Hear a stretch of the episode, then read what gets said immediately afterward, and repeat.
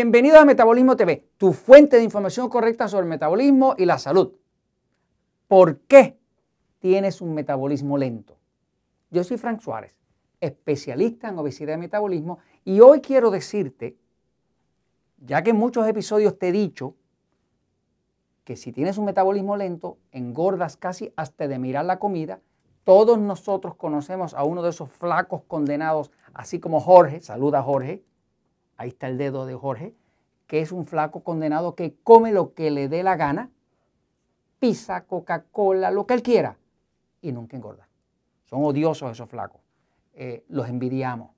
Pero la realidad es que yo quiero que tú sepas por qué tú tienes un metabolismo lento como yo y nosotros los que tenemos metabolismo lento parece que engordamos hasta de mirar la comida. Voy un momentito a la pizarra porque si tú sabes qué lo causa, también lo puedes reversar y en vez de tener un metabolismo tan lento, tengas un metabolismo más ágil, más eficiente y no tengas que sufrir de los problemas de metabolismo lento. Fíjense, en miles de episodios hemos estado hablando de que el cuerpo humano depende totalmente de la energía que crea el metabolismo.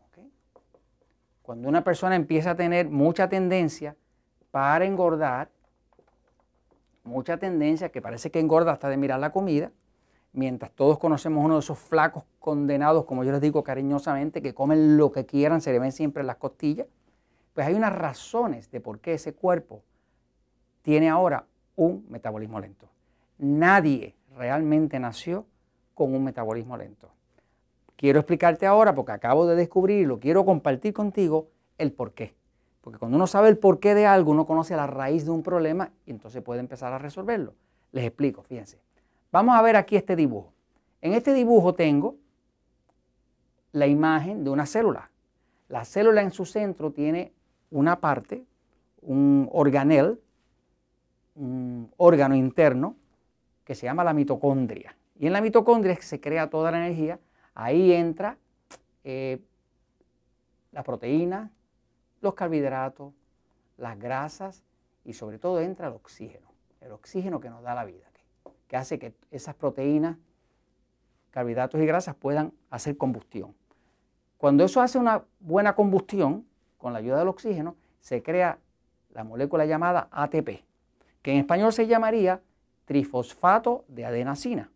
Ahora, observen que esa molécula de ATP tiene, se llama tri fosfato de adenosina.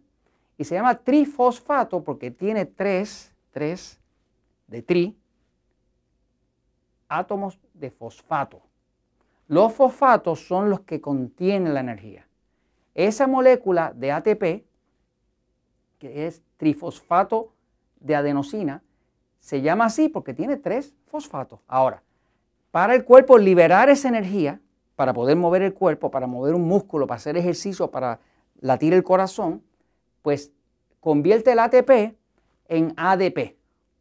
ADP quiere decir difosfato de adenosina. O sea que si trifosfato es de tres fosfatos, pues difosfato es de dos fosfatos.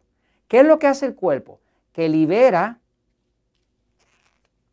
este tercer átomo de fosfato, lo libera en forma de energía. Cuando lo libera, ahora queda ADP. Era trifosfato, se utilizó la energía, ahora es difosfato. En efecto, el ADP no es otra cosa que como un cartucho gastado. Es como una bala que usted la dispara, salió la energía, disparó la bala y ahora ese cartucho de la bala se podía recargar. Pues así mismo funciona el cuerpo. Todo el ATP que su cuerpo produce en la mitocondria, se convierte en ADP cuando libera la energía y luego el cuerpo a través de un proceso maravilloso que tiene del metabolismo, toma ese ADP y lo recarga. Pero es el mismo ATP que quedó como ADP que ahora lo recarga para poderlo volver a utilizar. En otras palabras, no hay nuevo ATP. Lo que estamos haciendo es reusando el mismo que tenemos, ¿no? ¿Qué pasa? Cuando una persona tiene un sistema de metabolismo lento, lo que empieza a experimentar es que está engordando. Claro, ese sistema de metabolismo lento no vino por nada, vino por unos factores. Uno de ellos es la mala nutrición. La mala nutrición, comer exceso de pan, de harina, de arroz, de papa, de dulce, de chocolate, lo que sea, refrescos azucarados, Coca-Cola, pizza y demás, compone una mala nutrición. Ahora no hay suficientes buenos combustibles para crear ATP. Pero eso tú lo combinas o se combina con deshidratación. En episodios anteriores les he explicado que el ATP gana su energía por el contacto con el agua. Cuando el cuerpo no le dan agua, si no tiene agua, tiene deshidratación. Si tiene deshidratación y no hay agua, ahora no hay ATP. Así que el ATP, como gana su energía, es por el contacto con el agua. Así que una persona que no toma agua, pues va a tener poco ATP. Lo otro que lo hace es que hay deficiencias de vitaminas y minerales. Sin las vitaminas y los minerales, vitamina, vitamina A, E, C, la D, el complejo B, sin los minerales, magnesio, potasio, eh, eh, eh, cromo, sin esos minerales y vitaminas esenciales, no se puede hacer un metabolismo que crea ATP. Pero súmale a eso que además de mala nutrición, de deshidratación, de deficiencia, tenemos una situación donde hay una deficiencia específicamente de magnesio.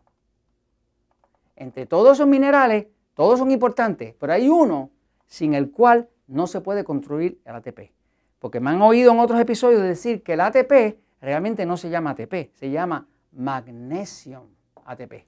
Quiere decir que no se puede construir ATP sin magnesio. ¿Dónde es que está el magnesio? En las hojas verdes, en las verduras, en la espinaca, en las cosas verdes de la naturaleza, ahí es que está el magnesio verdaderamente. Así que a falta de magnesio ya no se puede construir ATP. Ahora, súmale a eso que ahora esta persona también tiene estrés al sistema nervioso. Por la razón que sea, comiendo los alimentos agresores, mal dormir, eh, estrés de personalidades tóxicas, lo que sea. Cuando tú sumas todos estos factores, estás creando un metabolismo ineficiente. Cuando hay un metabolismo ineficiente, ahora o faltan los nutrientes, o faltan los combustibles, o falta el oxígeno, porque el estrés del sistema nervioso te, te tranca la circulación. Y ahora el ATP se convierte en ADP, que es el cartucho vacío, pero cuando el cuerpo trata de recargarlo, no tiene lo que necesita para recargarlo. ¿Y qué hace el cuerpo para resolver? Esto es lo que acabo de, descubrir que me dejó maravillado y lo quería compartir con ustedes. Mire lo que hace el cuerpo para resolver cuando hay poco ADP y no puede producirlo. Lo que hace es que toma dos ADP, que son cartuchos gastados, y entre estos dos, que a cada uno le quedaba dos fosfatos, los une a los dos, destruye uno y con eso crea un nuevo ADP. Y cuando crea ese nuevo ATP, que es de 3, de 1, 2, 3, pues quedó un ADP que quedó destruido. Así que uno de los cartuchos ya no se puede volver a usar. Así que el cuerpo lo que hace es que recicla. Recicla el ADP, pero cada vez usted termina con menos ADP, menos ADP, menos ADP, menos cartuchos para recargar. Si cada vez queda con menos cartuchos para, para recargar, usted va a tener ahora un metabolismo lento. Esto es la forma en la que se crea un metabolismo lento. Entonces, cuando usted quiere recuperarse de eso, tiene que cambiar el estilo de vida de tal forma que usted fuerce a los genes, a los genéticos, a que empiece a producir nuevas moléculas de ATP. El cuerpo se ha tratado de adaptar al hecho de que había poca energía, porque había mala nutrición, por todos estos factores, y ahora lo que está haciendo es en vez de rehusar los cartuchos para cargarlos, lo que hace es que se los combina para, entre los pedacitos que sobran, producir nuevos ATP. Y así termina usted con un metabolismo lento y engorda hasta de mirar la comida. Y esto se los comento porque la verdad siempre triunfa.